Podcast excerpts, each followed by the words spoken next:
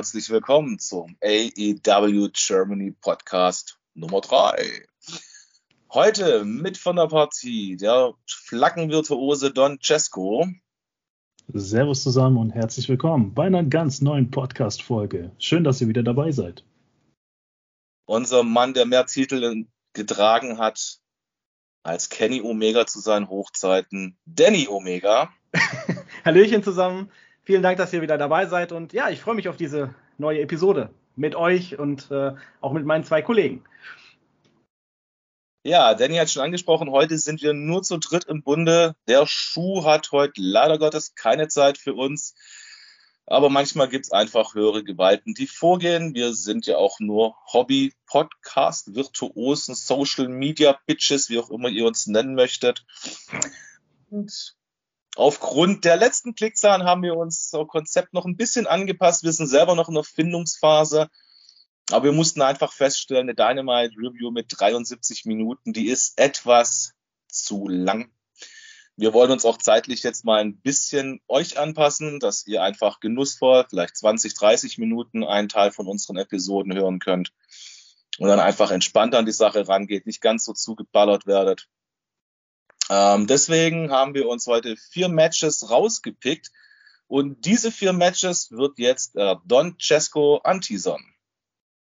Ja, wir fangen an mit dem Death Match, Texas Death Match von Rampage. Wir werden auch kurz über Sammy sprechen beim Battle of the Bells Match. Und dann haben wir natürlich auch zwei Matches aus der aktuellen Dynamite-Folge. Und zwar das CM Punk vs. Dustin Rhodes Match und Darby Allin im Coffin-Match.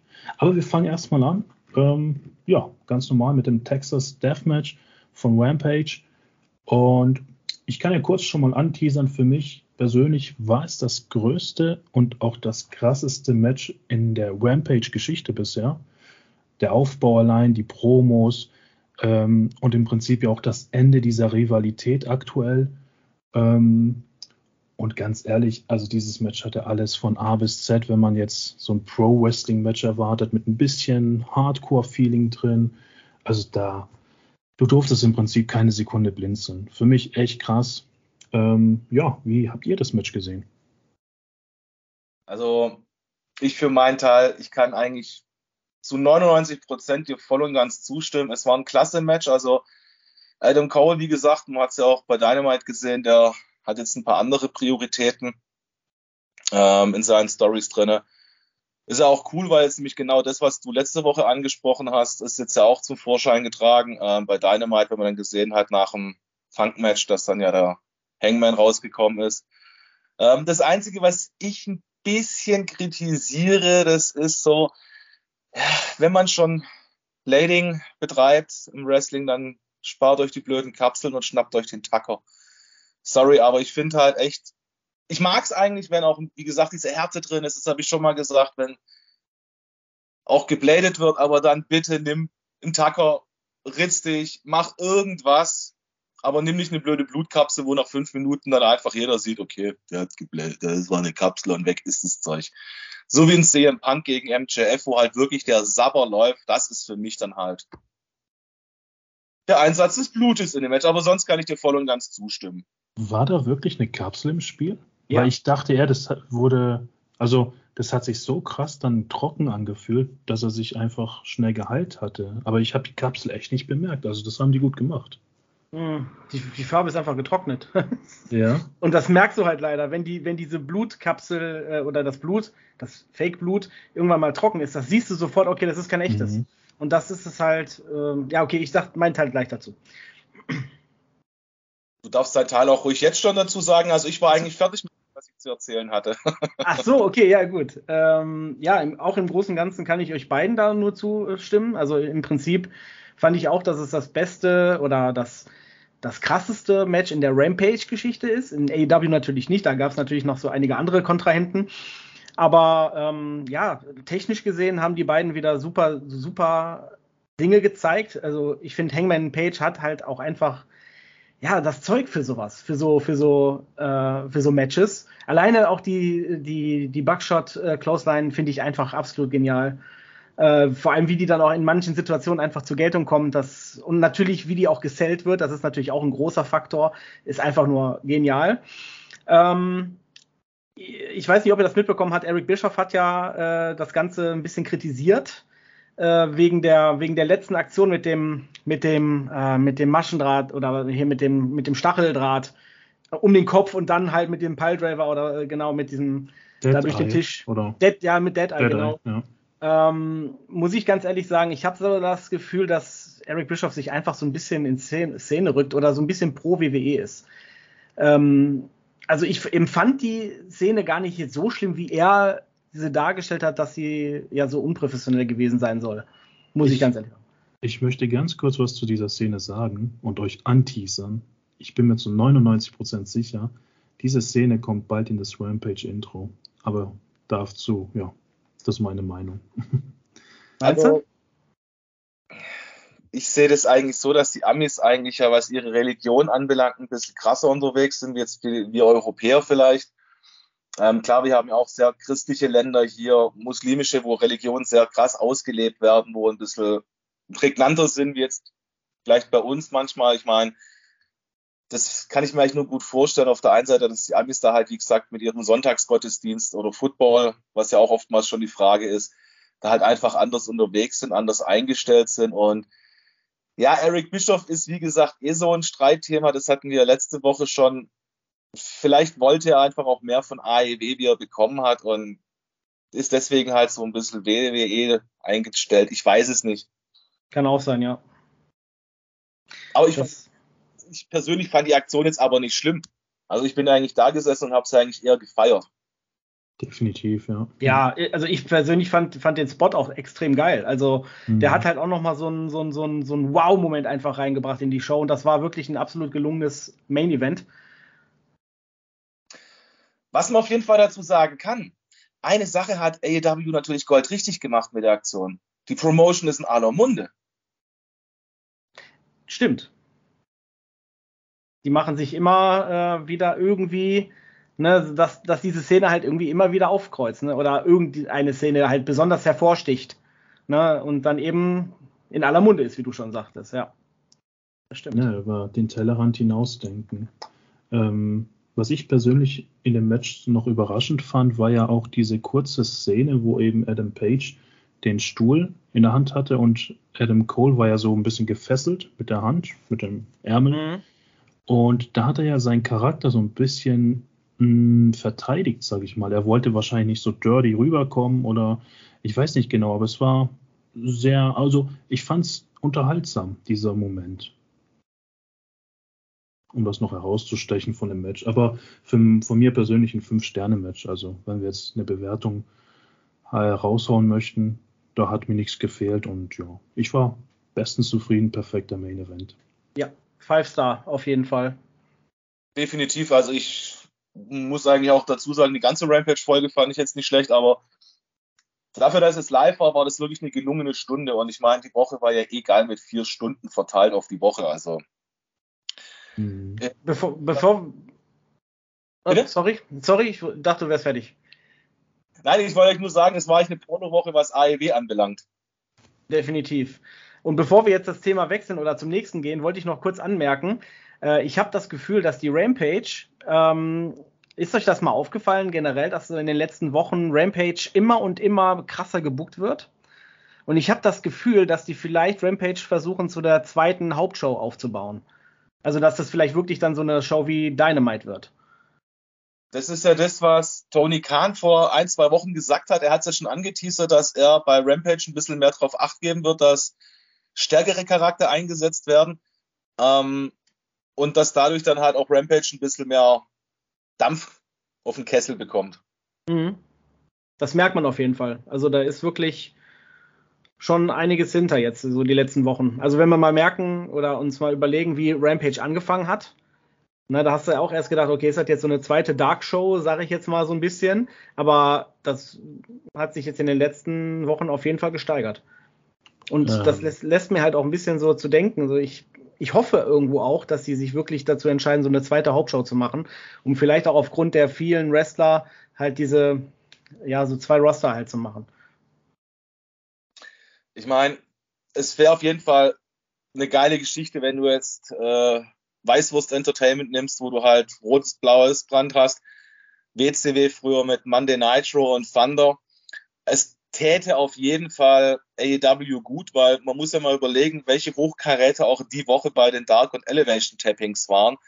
Ähm, ich meine, Tony Storm, Ruby Zoe, wenn du das Women's Rooster nimmst, ja, sind da komplett verschenkt eigentlich, weil die zu viel Qualität haben für diese Sendungen in meinen Augen. Das ist halt so, die gehen da halt zwei Minuten rein, pushen sich, kriegen den Sieg und gehen in der ähm, Rankings nach oben oder auch eine Chris Deadlander, wo ihr neues Gimmick dann, glaube ich, das erste Mal gezeigt worden ist und das jetzt in einer YouTube-Sendung fand ich ein bisschen verschenkt mit ihrem neuen Entrance und allem. Ähm, mhm. Oder auch Männern, ich meine, Dark Order tut hauptsächlich nur noch in den YouTube-Sendungen auftreten und ich finde einfach, es ist eine Gruppierung, ja, die ist halt noch da und man nimmt sie gar nicht mehr für voll und da sind halt wirklich auch klasse Akteure drin. Ich meine, alleine ja. schon ein Alan Angels oder ein Preston Vance, ich fände die einfach verschenkt dabei drinne. Oder halt auch, na, ich meine, du kannst eigentlich einen ganzen Tag Order nehmen. Die sind alle verschenkt, weil das ist eigentlich alles gute, naja, ich sag jetzt mal so zwischen Midcard und Highcard irgendwo dazwischen stecken. Richtig. Ja, und, ja. Und also gerade bei Dark Order ärgert mich das ungemein, dass die so leider jetzt sind. Zum einen, dass die überhaupt Face geworden sind. Eine Zeit lang war das cool, Ne, auf, aufgrund ja, die sind ja eigentlich erst wirklich Face geworden wegen Brody Lee, weil er ja gestorben war und dann wurden die ja bejubelt und dann hat das einfach keinen Sinn gemacht, die da auf äh, noch Heels zu belassen. Aber ich muss ganz ehrlich sagen, Dark Order als Heel Faction hat mir viel, viel, viel, viel besser gefallen, weil die so sich so viel präsenter gemacht haben. Die haben viel mehr Eindruck hinterlassen und jetzt ja, treten die halt nur noch äh, bei Dark auf. Ich meine, gut, die haben zwar auch Dark im Namen, aber das heißt ja nicht, dass die nur für Dark geschaffen sind.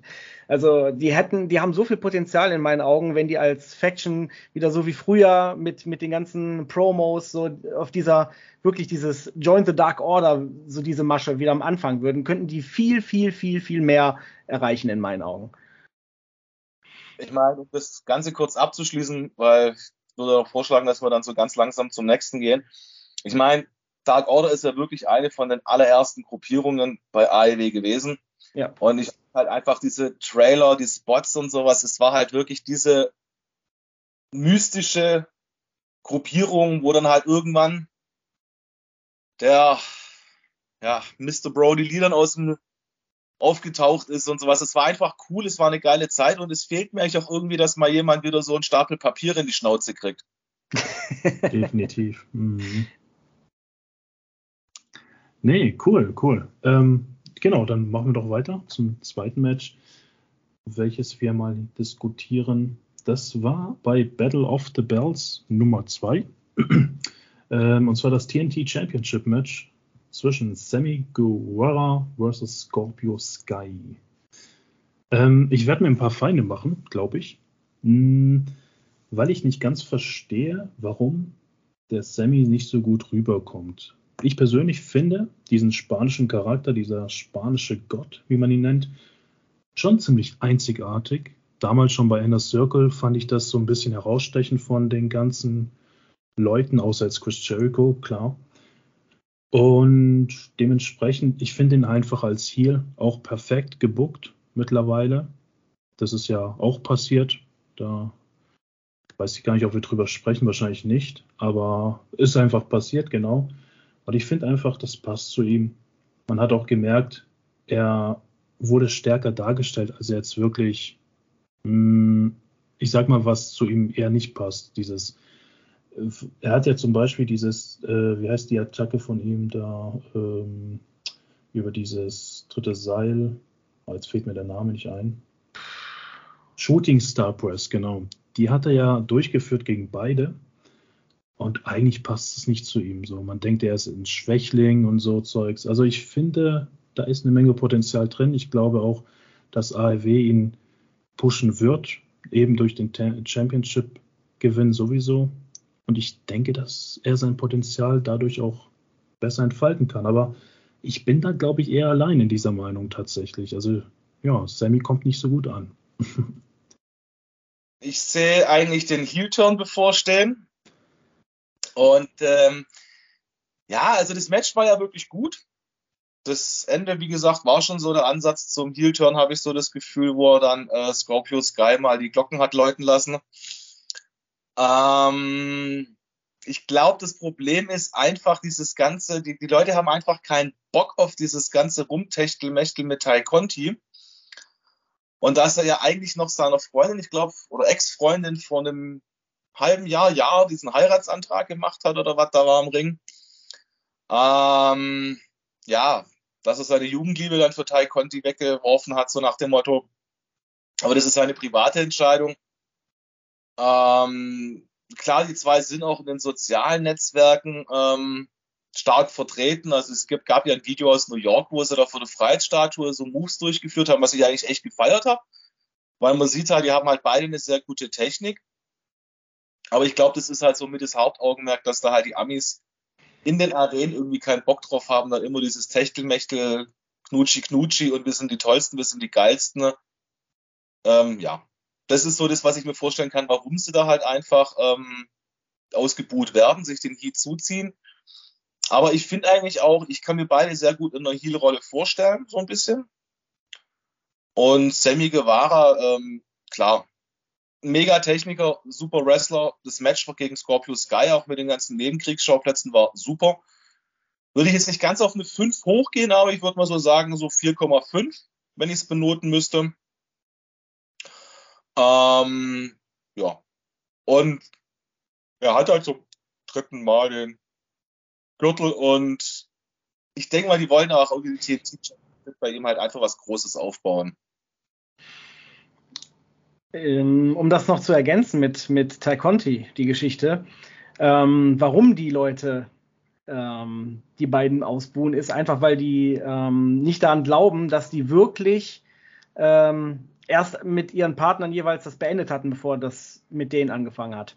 Die, die halten die nicht für aufrichtig. Und ehrlich gesagt, wenn ich mir mal so die Zeitspannen anschaue, ähm, wirkt das wirklich ein bisschen auffällig. Ähm, natürlich kann es stimmen, aber auch ich halte das für unwahrscheinlich. Ich glaube, dass da schon früher so ein bisschen bei denen irgendwie was gelauf, äh, so, ne, gelaufen ist. Und ähm, ich habe schon irgendwie das Gefühl, dass die ähm, ja vielleicht sogar ihre Partner beide betrogen haben. Wir werden es nur nie erfahren, weil die werden natürlich einen Teufel tun und das preisgeben. Ähm, aber das ist in dem Falle tatsächlich das, der Grund, warum die dieses, äh, diesen Heat auf jeden Fall ziehen. Und das ist auch der Grund, warum die jetzt beide zum Heel turnen, weil die ja jetzt ausgebuht werden und dann macht das nur Sinn, wenn sie eh zum Heel turnen. Ähm, die Promo, äh, um noch ein bisschen vorzuspulen, die jetzt bei Dynamite heute, äh, beziehungsweise äh, gewesen ist gestern, die war ja schon, äh, ja, da hat man schon rausgehört, okay, die werden jetzt zum Heal, aber die haben halt auch gesagt, warum direkt in dieser Promo. Und das war für mich dann direkt klar, okay, alles klar. Das, äh, ne, und ich bin kein Freund davon, so extreme private Probleme oder private Stories ins Wrestling direkt so krass mit einzubinden. Weil die Privatsphäre, in die quasi damit eingedrungen wird, bei den beiden jetzt, äh, die wird da komplett vernachlässigt. Das ist halt ein sehr intimes Thema und das wird jetzt halt da ausgenutzt, sage ich jetzt mal, für diese Storyline.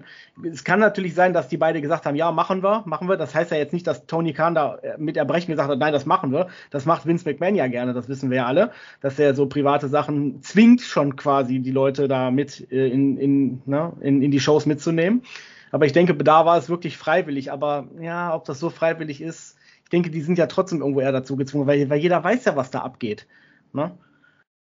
Ja, ähm, ja, das ist aber schon wie vor ein paar Wochen, wo Sammy, glaube ich, bevor er den Titel hat, damals an Scorpio Sky verloren hat, äh, wo Dan Lambert, nee, da hatte, glaube ich, Scorpio Sky den Gürtel, ich weiß es nicht, auf jeden Fall, Dan Lambert hat auf den Gürtel geknutscht und wo dann diese Aussage gekommen ist, weißt du, was wir da drauf gemacht haben und solche Faxenheimer.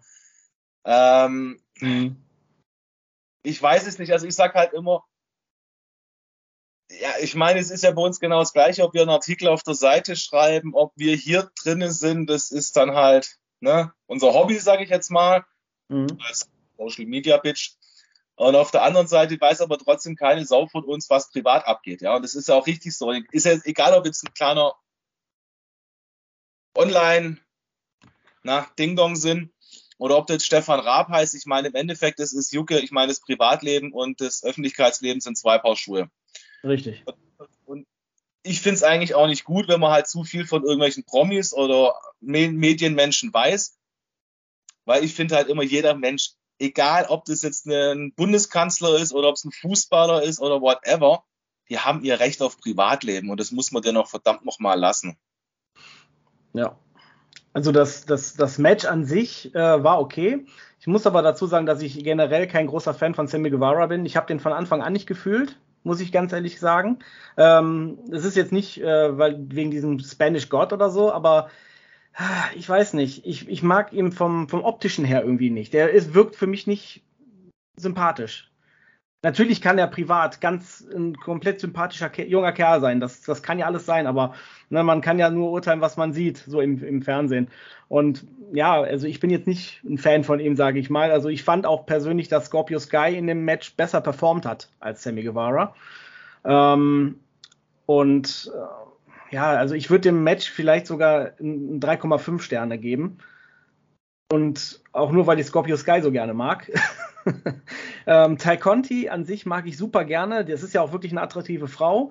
Ähm, aber auch die finde ich jetzt schade, dass die von so einem extremen Babyface mit NRJ, sage ich mal so, zusammen äh, ja jetzt in so eine Rolle mehr oder weniger ja auch gezwungen wurde wegen, den, wegen der Story da halt. Das, weil ich glaube, Ty Conti und Heel passt nicht so ganz. Muss ich ganz ehrlich sagen. Aber wir werden sehen, was sie daraus machen. Äh, ja, ein Freund bin ich da leider nicht von. Ja, aber das ist immer noch nicht schlimm, weil wenn der Francesco sagt, dass er hat sich ja auch vorhin ab die 4,5 abgenickt.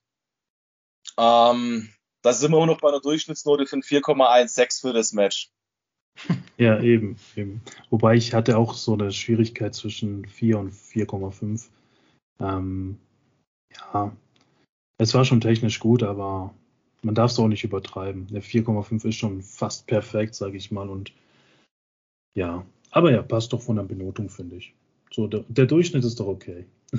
Ja. Einigen wir uns einfach auf die Durchschnittsnote 4, dann können wir alle damit leben, oder? Genau. Ja. Ich habe den zum Glück den Schnitt noch ein bisschen runtergezogen, zum Glück. cool, cool. Ähm, ja, dann würde ich sagen, wir kommen zum nächsten Match von der Dynamite-Folge. CM Punk vs. Dustin Rhodes. Ähm, ich war ziemlich überrascht tatsächlich, dass Dustin mehr Chance bekommen hat von den Fans und CM Punk sogar stellenweise ausgebuht wurde. Ähm, ich hätte damit jetzt nicht gerechnet, aber cool natürlich, klar. Der Respekt war dennoch von beiden Seiten immer da. Die haben sich ja einen Handshake gegeben vor dem Match, nach dem Match. Ähm, und was ich noch sagen möchte, man darf echt nicht vergessen, also Dustin ist 53 Jahre alt ähm, und das, er hat die Moves sauber hingekriegt. Ähm, ausdauertechnisch hat er mithalten können und CM Punk ist ja zehn Jahre jünger. Also das darf man nie vergessen, was denn da für eine Leistung für sein Alter bringt, finde ich. Ähm, das Einzige, was ich nicht ganz verstanden habe, vielleicht wisst ihr das, ich konnte dann, ich konnte mich nicht mehr informieren zeitlich, aber CM Punk hat am Ende ähm, versucht, den GTS oder GTS zu machen ähm, aber das hat nicht ganz funktioniert. Hat er sich da irgendwie einen Muskel gerissen oder so? Mm, nee. nee erzähl, erzähl. Mach du, mach du, mach du. Okay. Ähm, ich glaube eher tatsächlich, dass er ihn nicht hochgekriegt hat. Also, dass er zu dem. Also, okay, das klang jetzt komisch. so war es nicht gemacht. also, er hatte ihn ja auf den Schultern, aber er hat ihn nicht noch höher gekriegt. Und dann haben sie sage ich mal, das Beste aus der Situation gemacht und es halt überspielt. So, das habe ich im Gefühl. Aber mehr sage ich dann bei meiner Bewertung. Sorry. Okay, man sollte auf die Wortwahl achten. Oh, oh. Also um noch eine Bewertung rauszuhauen. Ich danke dir natürlich, Danny, für die ausführliche Erklärung. Jetzt ist mir einiges klarer. Ähm, für mich war ein solides Drei-Sterne-Match.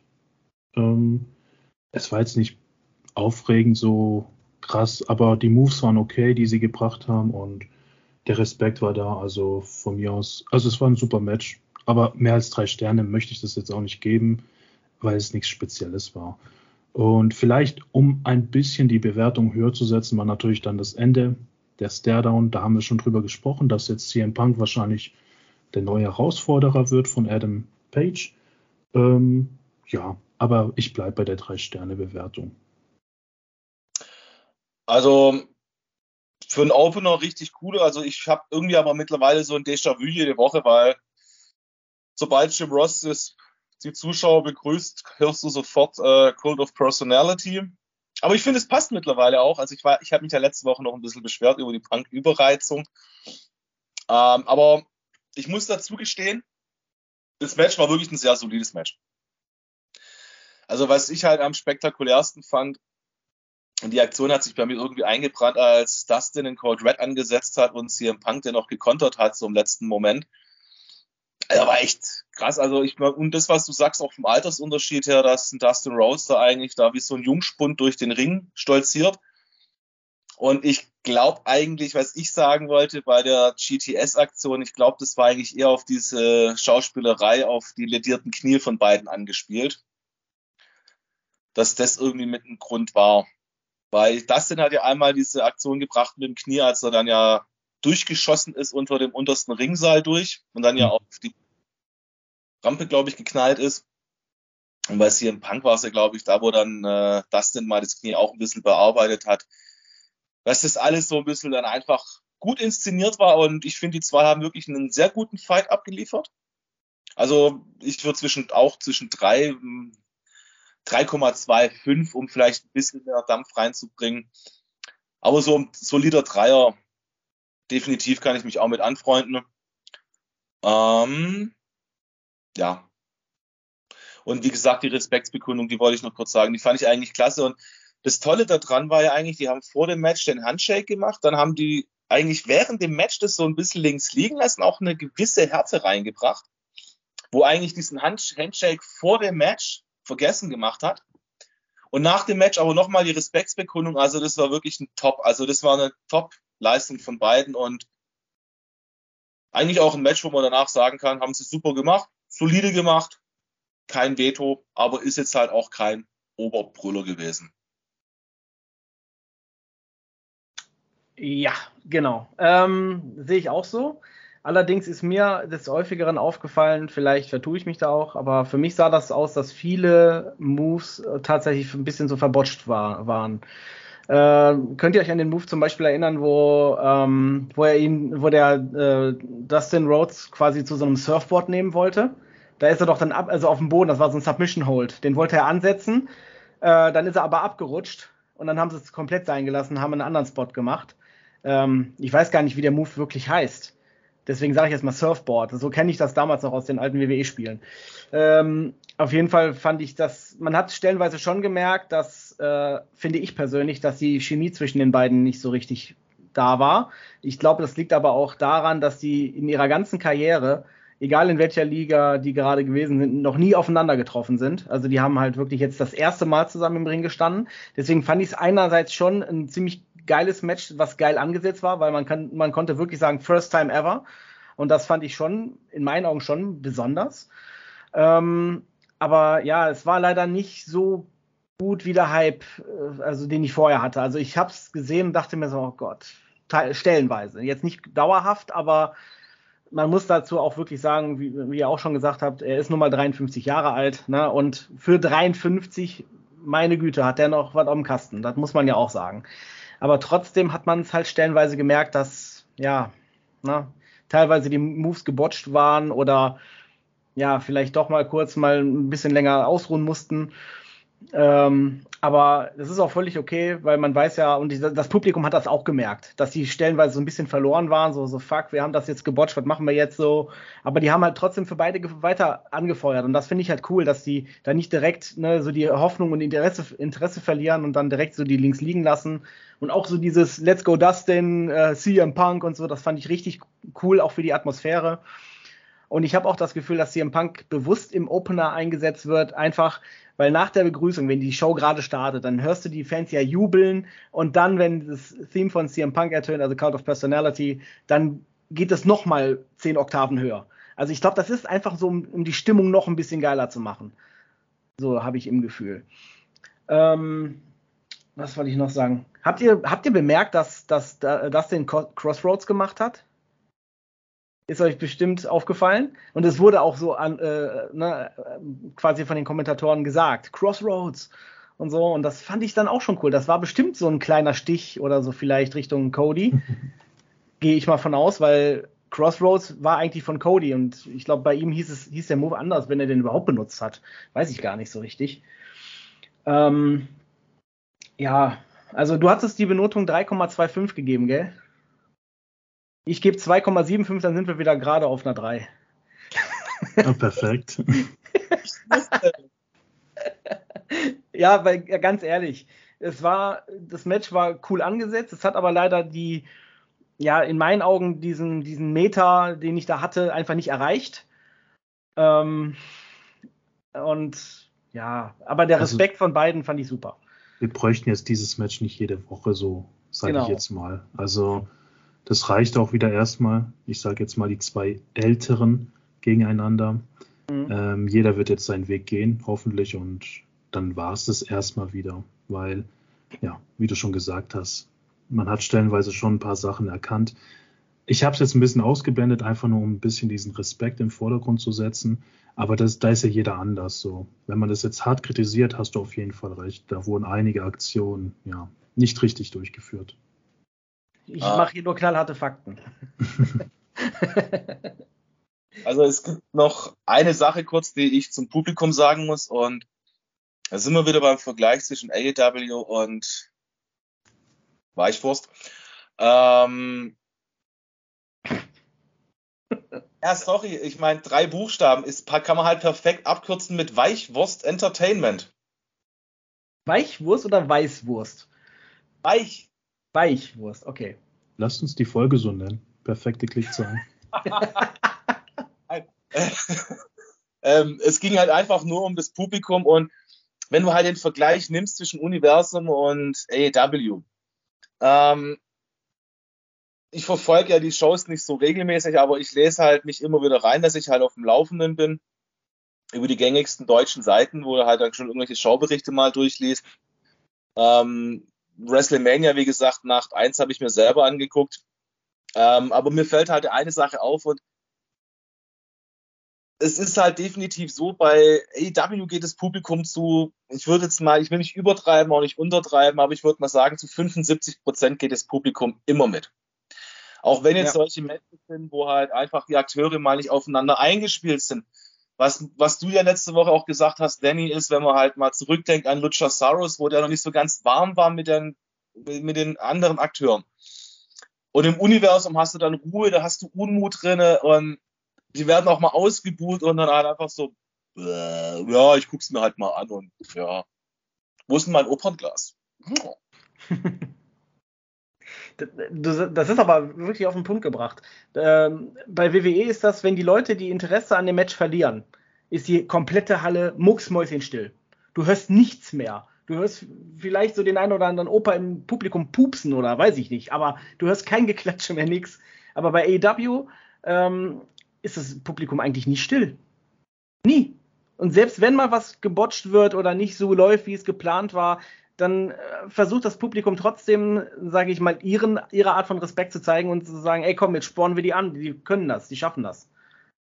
Ähm, das beste Beispiel, Publikum und ein Match, wo halt nicht so läuft, wie man sich das vorstellt. Äh, ne, letzte Woche, Main Event, Joe versus Suzuki. Ein Match, von dem ich mir viel mehr erhofft hatte. Es war halt nicht das am Ende, ja. Aber das Publikum war trotzdem da und hat diesen zwei Menschen den Respekt gezollt. Und ich finde alleine das ist, wenn man Unterschiede der großen Promotions nimmt, dann ist das ein riesen krasser Vorteil für AEW. Ja. Definitiv, definitiv. definitiv. Also die, ähm, das Universum macht da wirklich einiges auch falsch. Ähm, oder ich sage es mal nicht falsch, sondern sie ist selber schuld. Weil, ganz ehrlich, dieses PG, dass dann eben auch kleine Kinder in der Halle sind und so, ist ja auch legitim. Ich meine, alles cool, dürfen sie sich geben. Ist ja am Ende Unterhaltung. Aber ja, bei AEW sind halt wirklich 60 Prozent lautstarke Männer, die da rumschreien und das hört man dann halt einfach. Und ja, bei WWE gibt es halt 30, 40 Prozent Kinder ähm, die mit mir zusammen John Cena chanten. John Cena, bester Mann. Ähm, aber, aber das ist halt dieser Unterschied. Die dürfen das, denke ich, auch nicht. Also, du siehst ja immer wieder bei den zensierten Versionen oder bei der Version, die dann äh, online gestellt wird, wird ja dieses, wird die Beleidigung zensiert oder was auch immer. Oder selbst der Stinkefinger von Steve Austin wurde bei WrestleMania zensiert. Also bei der Nachbearbeitung, nicht bei der Live-Show. Ähm, und bei AEW ist das gang und gäbe. Also ja, ich glaube, WWE möchte das so. Von daher, man kann sie kritisieren, aber sie selber wollen das halt einfach so. Und ja, ich denke, da sind wir alle einer Meinung, dass es bei AEW viel besser läuft mit den Fans. Und allein schon, also wir werden nachher noch eine Special-Folge aufnehmen und veröffentlichen zu Tony Kahns Ankündigung. Und ich fand das mega, wie die Fans einfach den Respekt zollen für diesen Mann, der das Ganze gegründet hat. Bei Vince ist das nicht immer so der Fall und wenn, dann eher auf einer lächerlichen Art und Weise. Also es ist ganz, ganz unterschiedlich und ja, ich bin froh, Teil dieses AEW-Universum zu sein. Ja, das bin ich auch. We are elite. Yes. Baby. It's time for the main event, the last match for this week in the podcast. Yes, thank you, Mr. Doctor. Ähm, wie spricht man das Match aus? Koffein oder Koffen oder Coffin. was? Koffen, ne? Hm? Ich sage immer Koffein, hey, das ballert halt immer rein. ja, ich und Englisch. Ähm, ja, Darby Allen gegen Andrade. Hui, hui, hui. Ähm, wie fandet ihr es? Super. Also Darby Allen, ich bin eigentlich, seit ich ihn das erste Mal gesehen habe, ein, Riesenfan. Ich kannte ihn vorher gar nicht, muss ich gestehen, bevor ich ihn das erste Mal bei AEW gesehen habe. Und ich fand auch diese, diesen, diesen, diesen, diese Wandlung in dem Match, auch wo Mark Quinn und The Blade ja dann auf Darby mit losgegangen sind, dass es dann eins gegen drei war. Und ich meine, sorry, ihr könnt mich jetzt für bekloppt halten, ihr könnt mich für bescheuert halten, ihr könnt mir sagen, ich bin ein Vollhonk. Aber ich fand die geilste Aktion im Match einfach Sting unter der Sting-Maske. Ja. ja. Oder, ich glaube, ich weiß nicht, ob es Mark Quinn oder Mark Quinn war es, glaube ich, wo dann ja der mit dem Schild da gestanden ist, I am here for Darby, der das Schild verrissen hat und der dann die Maske runternimmt und dann wirklich Sting unter der Sting-Maske erscheint. Mega cool und auch die Aktion wieder von Sting und äh, Sting, wie gesagt, ich meine, ich bin 38 Lenzen alt, ja.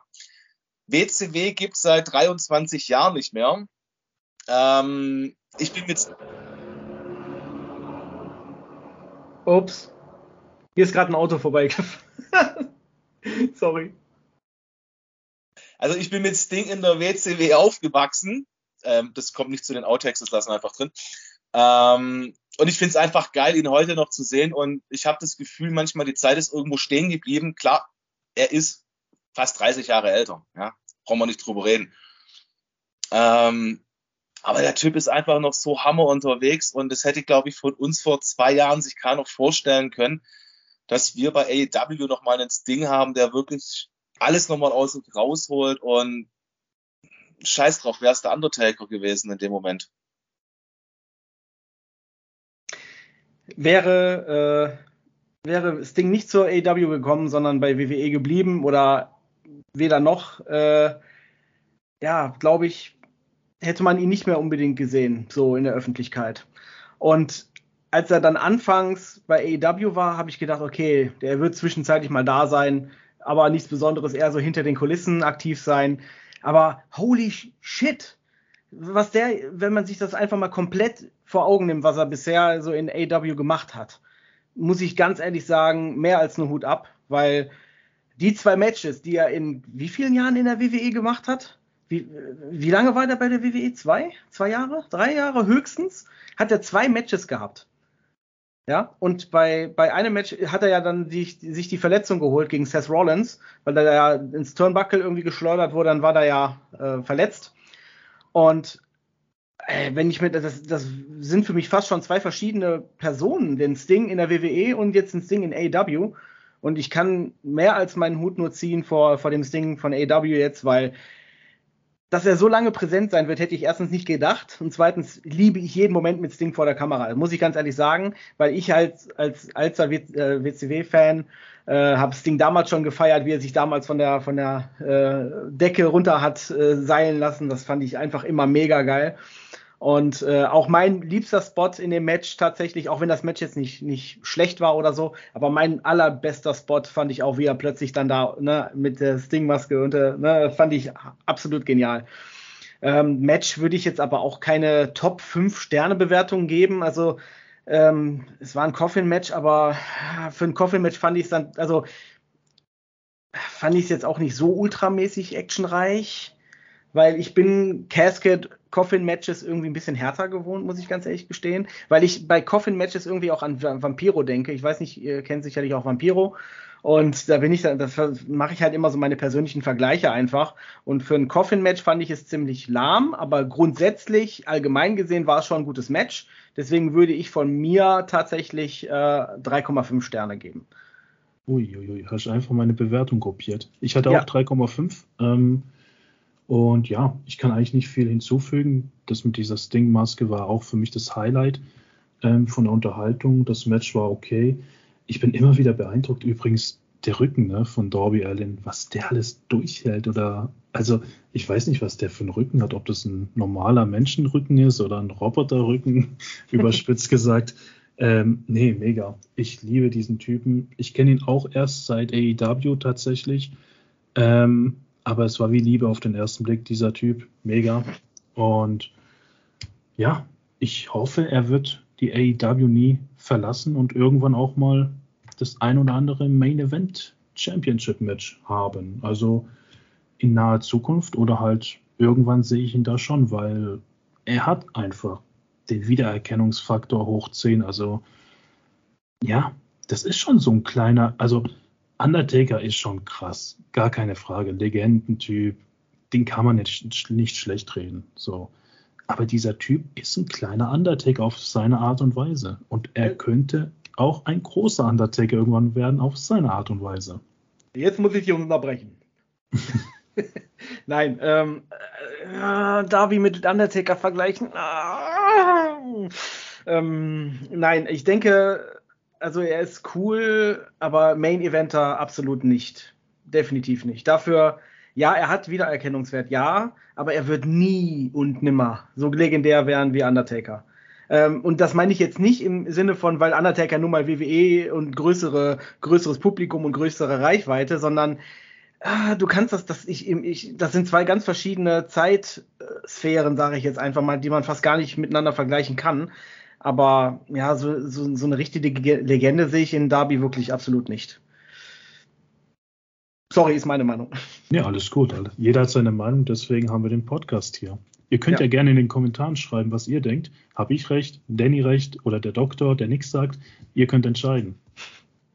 Ich habe mir jetzt einfach in diesem Thema das äh, letzte Wort aufgehoben, ähm, weil wir sind dann eigentlich ja soweit durch mit dem ersten Teil. Ähm, ich sage mal zu Darby Allen folgendes. Also es, ich sage, es gibt zwei Möglichkeiten. Entweder irgendwann ist sein Rücken durch, dass er dann wirklich tatsächlich in den, vielleicht als Manager noch aktiv ist, wie so ein Jack the Snake Roberts heute oder Arn Anderson. Oder irgendwann wird Darby Allen wirklich mit den Füßen voraus aus dem Ring getragen. Weil der Typ ist sich einfach für nichts zu schade, der ist einfach so hardcore unterwegs. Dafür liebe ich, dafür feiere ich ihn aber auch. Aber ich muss auch eher Danny recht geben ich glaube, in Darby Allen mit dem Undertaker zu vergleichen, nicht ganz. Was ich natürlich eine Möglichkeit sehen würde, wenn es mal so ein Hardcore Championship geben würde bei AEW. Oh ja. Da würde ich Darby Allen zusammen mit einem Moxley Omega relativ weit vorne sehen. Ja. Ja. Da sind wir uns einig. Sehr schön. Ja. Dann würde ich doch sagen, dann beenden wir den ersten Teil. Ähm, ihr wisst ja, es gibt dann gleich noch zwei extra Teile von uns. Die gibt es in einer Special Bonus Fortsetzung, zweiter Teil der Folge. Nennt es wie ihr wollt. Wir nennen es immer Bonus. Als kleines Zuckerle oben drauf. Und bis wir uns wieder hören, auf jeden Fall ein AEW auf ein Wiedersehen. Auf Wiedersehen. Alles klar, macht's gut. Bis zur nächsten Folge.